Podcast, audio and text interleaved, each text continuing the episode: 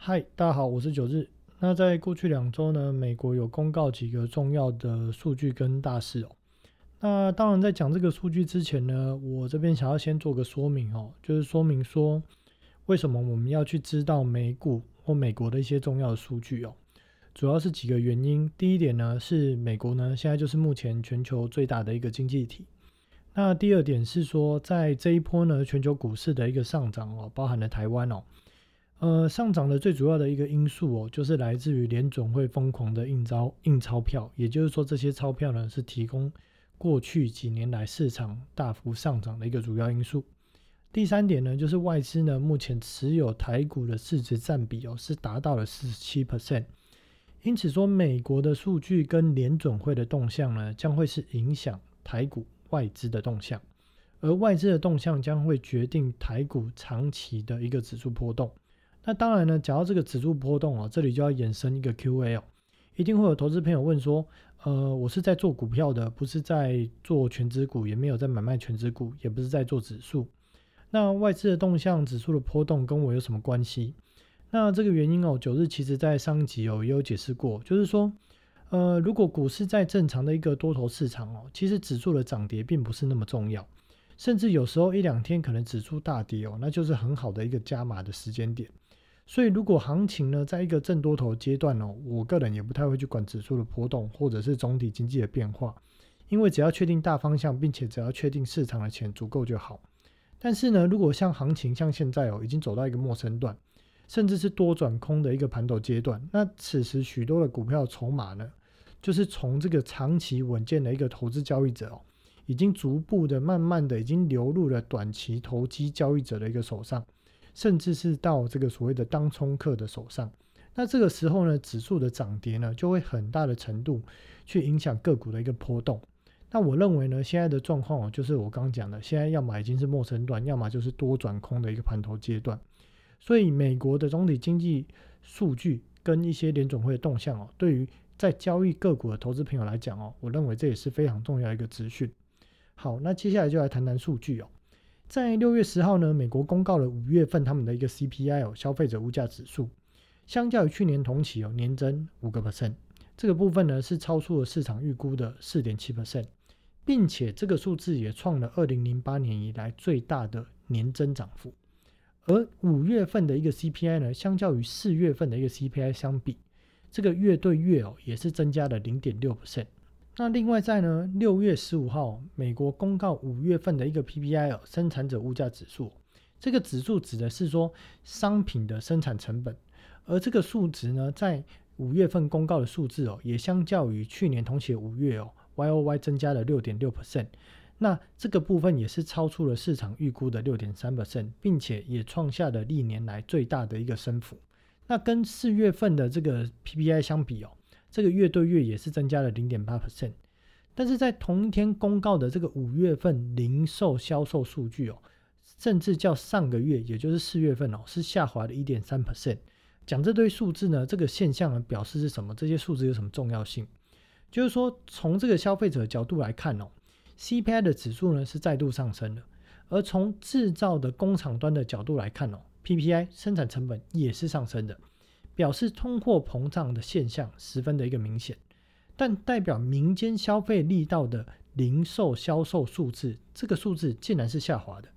表示说这是一个非需求推动的一个通膨，而是一个价格推动的通货膨胀。那在价格推动与需求推动这两个词义的解释哦，相信前面几集如果有听的听众朋友应该都很了解，因为九日已经讲了蛮多集都在提这个内容。那我这边呃，当然再解释一次哦。一个就是说，实质因为有需求而带动的经济成长，或者是股价成长，这个叫做需求推动，它是实质的、真实有的这样的一个需求存在，叫需求推动。而没有实质的需求，仅仅是因为热钱炒作所造成的原料价格飙升，或者是所谓的传产类股股价的一个飙涨，这个就叫做价格推动。那需求推动呢，可以走的。很长、很久、很稳健。那像传产股，如果它是因为需求推动，它的股价净值比的评价，甚至给予五倍的调升空间哦，都是 OK 的。可是当如果只是价格推动，价格推动呢，走得快速，但是短暂，而且很不稳定。而以传产股的这个净值比呢，它的给予的评价空间大概仅能调升一倍左右的一个评价空间。因此，当我们看到这个 CPI 跟 PPI 一直在飙升，但是买气所谓的零售销售指数却没有跟上，并且持续好几个月都是这样的现象的时候，我们就要知道，美国可能正在发生所谓的滞胀性通膨。那这个滞胀呢，不是骂人的那个滞胀，而是停滞性通货膨胀的意思。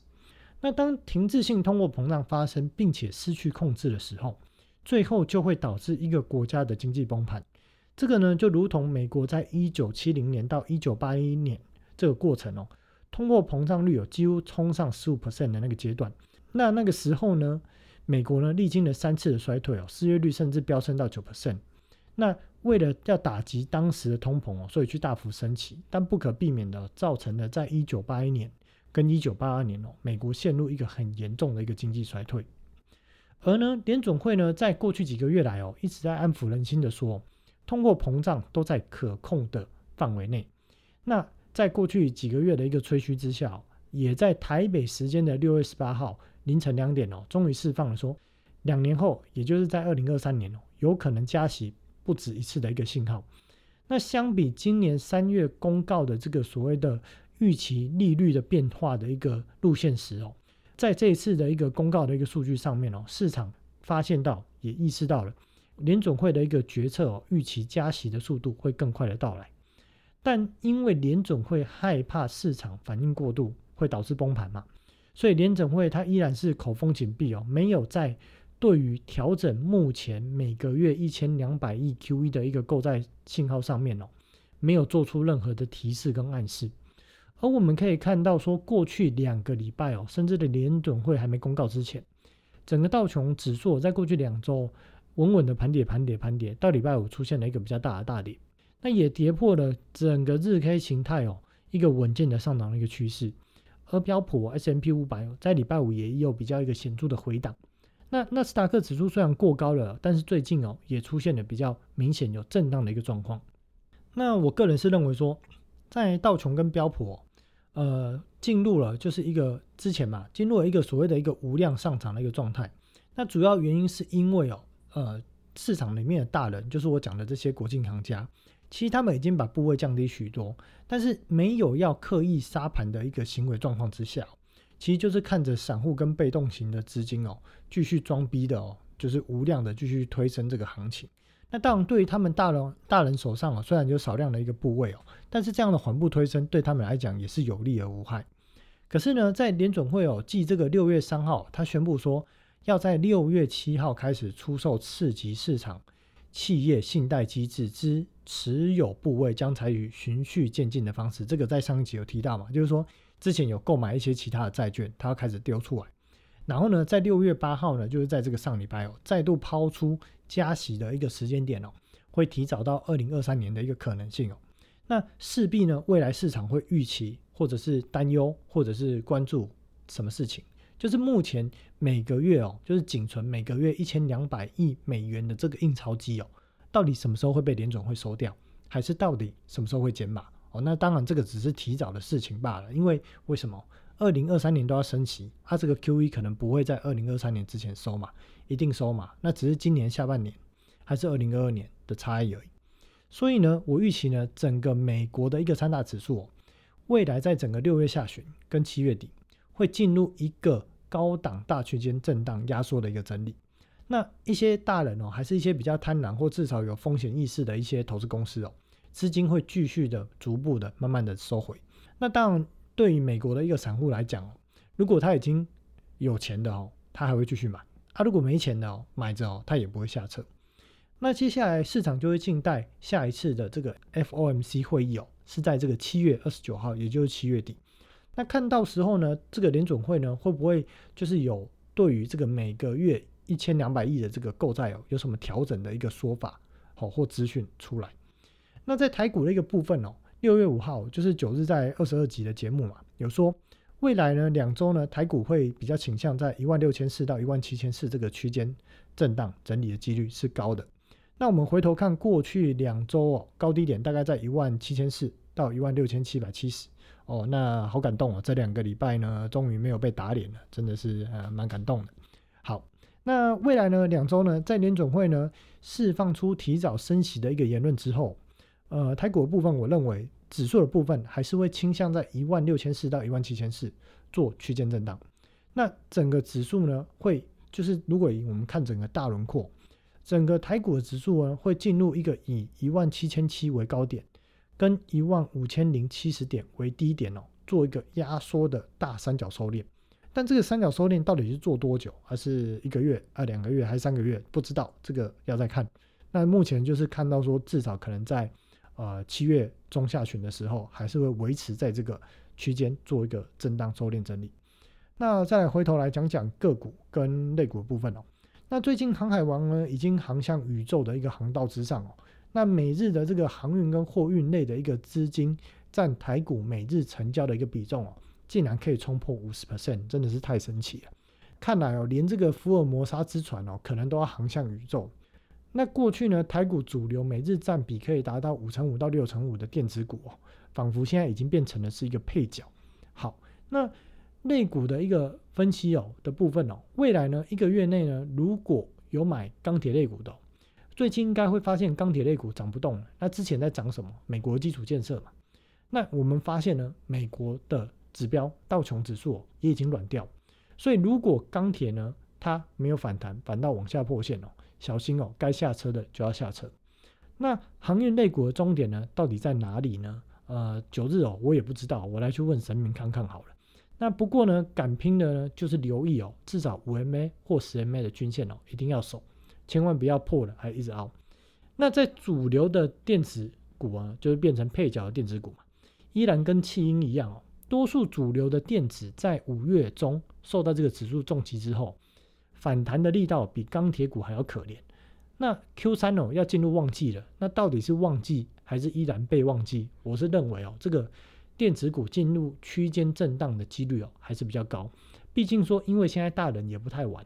那市场的主流玩家呢只剩下当冲客跟被动式，因为基金热销而他有钱嘛要买进部位的投信哦变成主要的买盘推手，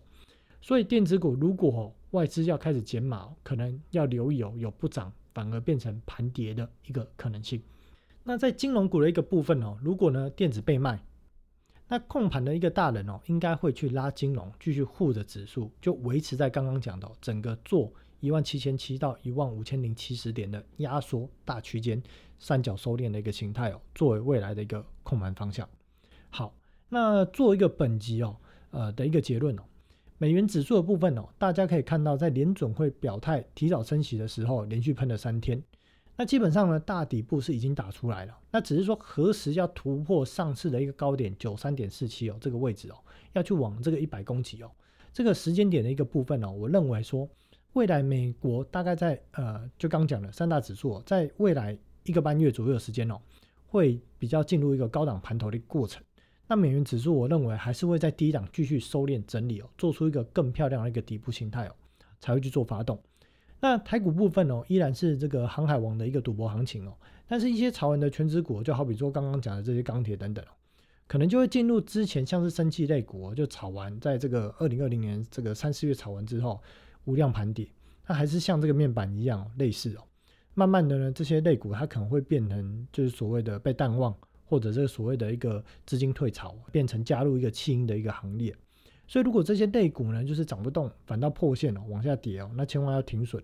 不然如果不停损呢，可能就会变成所谓的一个万年股东哦。好，那也预祝未来大家在两周的时间哦，交易顺心。那出门在外也要小心哦。那呃，也希望疫情快点过去哦，好让台湾的一个餐饮业者哦，可以再振作起来。好，那这期节目就到这里哦，那大家两周后见喽，拜拜。